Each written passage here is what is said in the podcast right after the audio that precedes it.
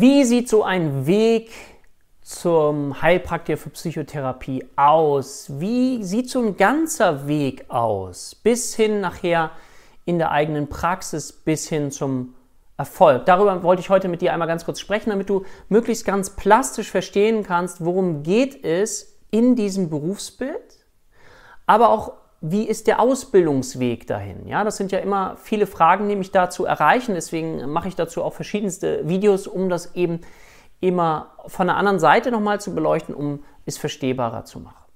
Also in erster Linie ist es so, dass die Grundannahme wenn du als Heilpraktiker für Psychotherapie arbeiten möchtest, die Grundannahme ist, dass du Interesse daran hast, mit Menschen zu arbeiten. Das ist schon mal die erste Grundvoraussetzung.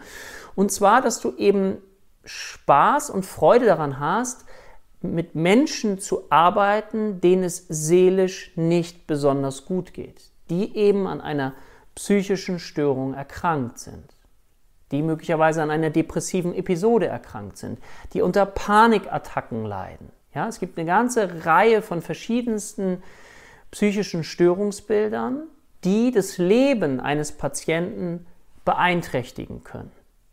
Und es geht darum, einerseits Patienten, aber natürlich kann man auch mit Angehörigen arbeiten. Ja, dazu komme ich vielleicht gleich nochmal, was das alles so umfasst. Aber es ist ganz wichtig zu verstehen, dass es um Menschen geht, die eben psychisches Leid erfahren. Und dieser Heilpraktiker für Psychotherapie bietet jetzt eben die Möglichkeit, dass du dieses Berufsbild erlernen kannst, um später psychotherapeutisch arbeiten zu dürfen. Das dürfen nämlich nur bestimmte Berufsbilder in Deutschland. Ich mache das ganz kurz. Es gibt ein längeres Video dazu. Schau gerne bei uns im Kanal nach. Da findest du weitere Videos dazu.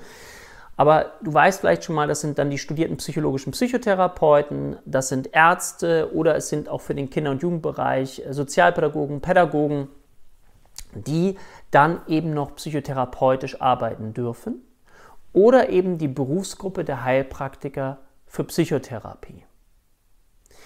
Und der erste Schritt, der wichtig ist, wenn du fundiert arbeiten möchtest, ist, dass du lernst, eine fundierte Anamnese und Diagnostik zu machen.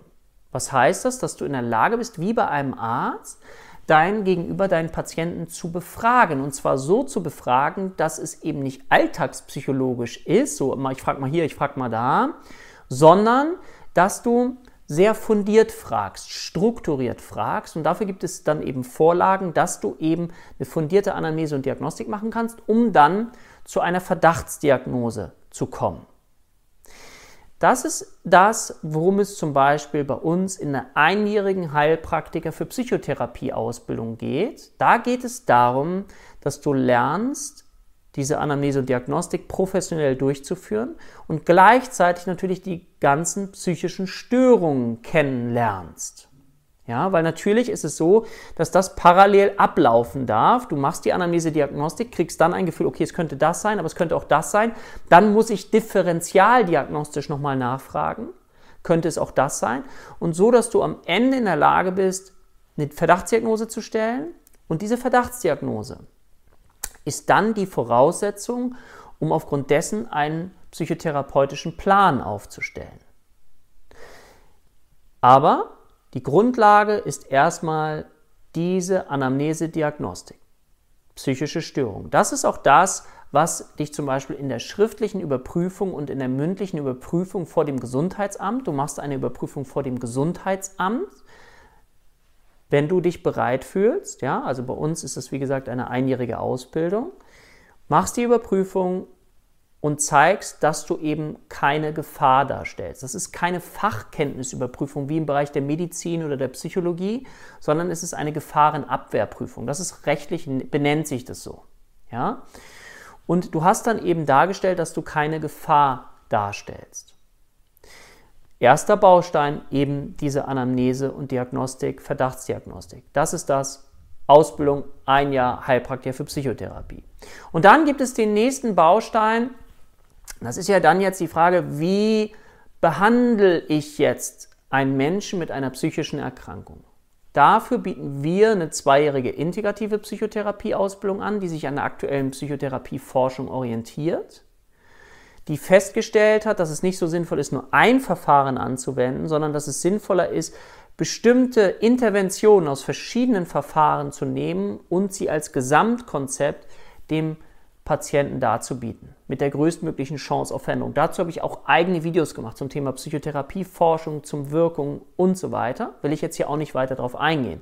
Nur das ist der Weg und viele Schüler machen bei uns das parallel. Man kann das auch nicht parallel machen. Immer mehr Gesundheitsämter möchten aber, dass jemand auch schon äh, sowas macht oder gemacht hat. Das ist ja ein föderalistisches Gesetz. Das heißt, das kann von Gesundheitsamt, von Bundesland zu Bundesamt Bundesland unterschiedlich geregelt sein.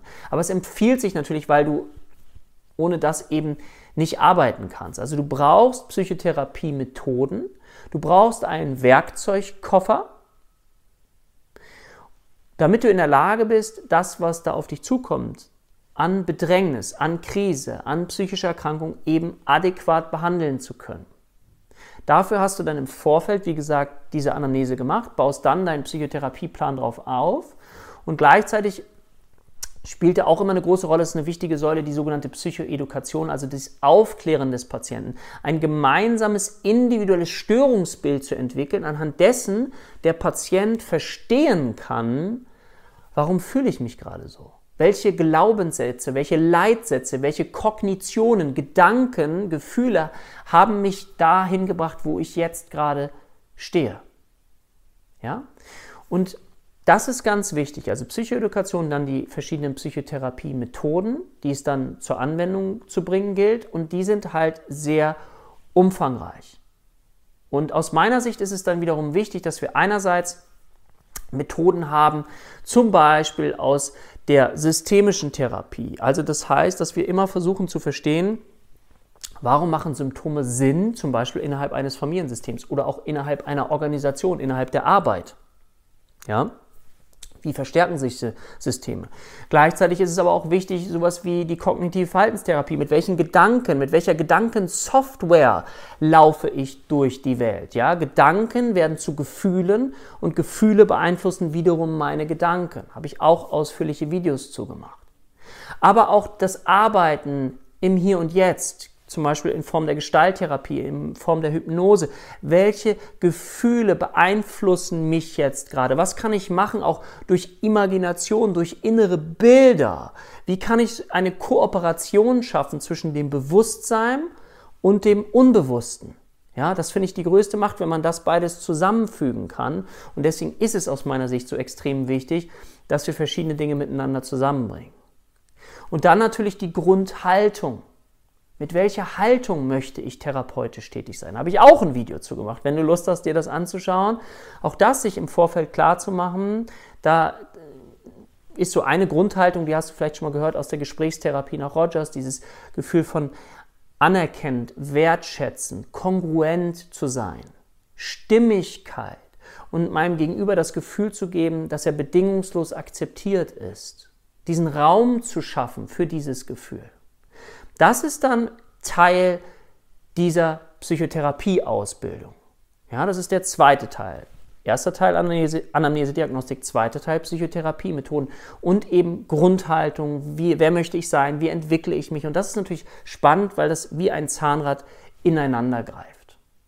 Und dann ist es wichtig, zum Schluss auch nochmal ganz kurz darüber zu sprechen, wenn du das fachlich fundierte gelernt hast, dann ist es auch nochmal wichtig zu lernen, okay, wie kann ich das, was ich jetzt gelernt habe, dieses professionelle Tun, so rüberbringen, dass ein Patient, ein zukünftiger Patient, ein potenzieller Patient Vertrauen in mich gewinnt, dass er sagt, okay, bei dir möchte ich gern eine Psychotherapie machen. Das ist auch noch ein Stückchen Wegstrecke, ja, dass ich mir überlege, wie schaffe ich die Brücke wie schaffe ich die Brücke, dass jemand zu mir kommt, dass er das Vertrauen aufbaut? Du kannst dir vielleicht vorstellen, es gibt unglaublich viel psychisches Leid in Deutschland, sehr, sehr viel psychisch Erkrankte, aber natürlich ist es nicht für jeden leicht zu sagen, ja, dann mache ich mal eine Psychotherapie. Manche haben sogar das Gefühl, dass das gar nichts für die Psychotherapie ist, wenn ich zum Beispiel sehr stark körperliche Beschwerden habe, es gibt aber gar keine Ursachen dafür, die ich bisher medizinisch zumindest nicht finden kann, dann entsteht ja ein sehr stark unsicheres Gefühl, aber bis jemand dann in einer Psychotherapie landet, braucht es auch wiederum Zeit. Und das braucht Vertrauen. Also geht es darum, Vertrauen aufzubauen, sich sichtbar zu machen und den Menschen zu zeigen, hey, hier bin ich, ich biete dir eine Chance dazu und das ist dann der gesamte Bereich der erfolgreichen Existenzgründung. Und diese drei Bausteine gehören halt sehr, sehr gut miteinander verbunden und dann wird nachher aus meiner Sicht eine sehr, sehr erfüllende Tätigkeit daraus, weil du selber wächst. Du wächst einerseits schon in der einjährigen Grundausbildung, weil dein Wissen sich sehr stark erweitert. Du erweiterst, weil du wirst nicht mehr so ein alltagspsychologisches ähm, Tun an den Tag legen und so Tipps und Ratschläge, die vielleicht Schläge sein können, sondern erstmal die Grundlage ist, ein St Stück zurückzutreten und erstmal versuchen zu verstehen. Und das gilt eben auch durch eine strukturierte und professionelle Form der Befragung. Das ist das Erste. Das heißt, dadurch tanken wir Selbstbewusstsein, indem wir das richtig gut lernen und uns als Experte positionieren. Das Zweite ist, sind dann die Psychotherapieverfahren, die, die natürlich ich auch an mir selber anwende. Jeder, also wenn ich mal, ähm, das kennst du auch, wenn du etwas anwendest, für dich etwas ausprobierst und du denkst, boah, das funktioniert total gut für mich, dann wirst du das auch deinen Patienten mitgeben wollen. Also das heißt, das ist immer auch ein Stückchen Selbstlernen. Ja, es ist ein sich selbst mit hineinbringen. Deswegen finde ich es ja die spannendste Tätigkeit, die es überhaupt gibt. Ich beschäftige mich mit etwas, was mich selber sowieso komplett interessiert und wo ich selber weiter wachsen kann. Ja? Und dann im dritten Teil genauso, wenn es um das Thema erfolgreiche Existenzgründung geht, dass ich lerne, auch hineinzuwachsen in etwas Größeres, dass ich für mich selbst verantwortlich bin. Ja, du musst ja nicht in eine Vollerwerbspraxis gleich gehen. Das ist nochmal vielleicht wichtig zu sagen, dass viele ja auch starten, indem sie erstmal sich irgendwie kleines Praxiskontingent anmieten. So Mittwochabend in einer anderen Praxis mache ich mal so zwei, drei Stunden in der Woche und so baue ich mir das auf und so komme ich in innere Sicherheit, so entsteht Selbstbewusstsein. Ja, wow, ich kann was, ich helfe anderen Menschen und dann verstärkt sich das Selbstwirksamkeit. Was ich tue, das hat einen Sinn, das hat eine Wirkung. Und so entsteht dann dieser positive Effekt mit so Wechselwirkungen, dass ich einerseits fachlich mich weiterentwickle. Ne? Wissen schafft Selbstbewusstsein, definitiv. Dann bringe ich das in die Praxis boah, das schafft auch nochmal mehr Selbstbewusstsein und ich entwickle mich auch in so eine Art Unternehmerpersönlichkeit, sodass ich mir immer mehr, das haben ja viele diesen Wunsch, der, den Wunsch der Freiheit, ja, nicht mehr angewiesen zu sein auf meinen Chef oder feste Arbeitszeit, sondern dass ich mein eigener Chef sein darf und dass ich mein Leben selbst strukturiere und selbst in die Hand nehme und dass ich da auch Schritt für Schritt mich hineinlernen darf meine Erfahrung machen darf, mich austauschen darf mit allen Hindernissen, die dazugehören. Ja? Und die, diese Hindernisse dann wiederum als Chance zu sehen, mich weiterzuentwickeln. Und dann, und das liebe ich so, auch in den Ausbildungen, wenn man die ganze Wegstrecke dann mit euch gegangen ist, dann zu sehen, wie ihr euch entwickelt habt von Schritt 1 bis zu dem Schritt, wo ihr jetzt steht. Ja? Und das kann man sich am Anfang nicht richtig vorstellen. Am Anfang ist es so, wow, da ist ja natürlich sehr, sehr viel, was auf jemanden einprasselt. Wir lernen ja auch eine neue Sprache, ja, wenn du dich da noch nicht so zu Hause fühlst. Und wie ist das, wenn du erstmal nach Spanien kommst und du bist völlig neu hier und sprichst die Sprache nicht? Das ist im ersten Jahr erstmal ziemlich ungewöhnlich so, ne, wenn du da so bist. Und im Laufe der Zeit kommst du aber immer weiter dahinter und dann macht es irgendwann Spaß. Und dann macht es unglaublich viel Freude. Und dann gibt es sozusagen ähm, diesen Punkt, wo sich dein Wissen auf eine unglaubliche, tolle Art und Weise immer mehr vernetzt. Du hast da schon mal was gehört, aha, das kannst du jetzt in Verbindung bringen mit dem. Und dann kannst du zum Beispiel Zeitungsberichte, die du jetzt liest, wo neueste Erkenntnisse zu einem bestimmten Thema drinstehen, ganz anders hinein vernetzen, als du es vorher gekonnt hast, ohne Grundwissen. Und damit kannst du natürlich auch dir selber helfen oder anderen helfen, äh, Angehörigen helfen, weil du jetzt wirklich zu einer fundierten, ausgebildeten Person geworden bist, die Professionalität hat, die Experte geworden ist und dann immer mehr dich weiter auch belesen kannst, auch mit neuesten Forschungsergebnissen. Aber du kannst sie jetzt einsortieren, du kannst die Texte jetzt ganz anders verstehen, die du vorher möglicherweise gar nicht verstanden hast. Und wenn du das dann jemandem anderen gibst, einem Partner oder wie auch immer, und sagst, lies mal, verstehst du das? Und der sagt, ich verstehe hier kein Wort, dann weißt du, dass du unglaublich viel gelernt hast. Und ich weiß dass immer am Ende, dass äh, Schüler das manchmal gar nicht so richtig sehen, was sie dann alles so äh, gelernt haben, weil das dann so viel ist und so in eine Selbstverständlichkeit übergegangen ist. Aber das ist das, was so unglaublich Freude macht. Und wir brauchen Menschen, die bereit sind, bei uns das psychische Leid in Deutschland weiter zu minimieren. Also, wenn du dich angesprochen fühlst, dann ähm, geh in Kontakt mit uns, informier dich über uns, informier dich über unser Konzept, ähm, stell uns Fragen und dann ähm, freue ich mich, wenn du auch deinen Weg in diesen Traumberuf Heilpraktiker für Psychotherapie gehen solltest. In diesem Sinne, ich wünsche dir einen ganz, ganz tollen Tag und sag auf bald, dein Dirk.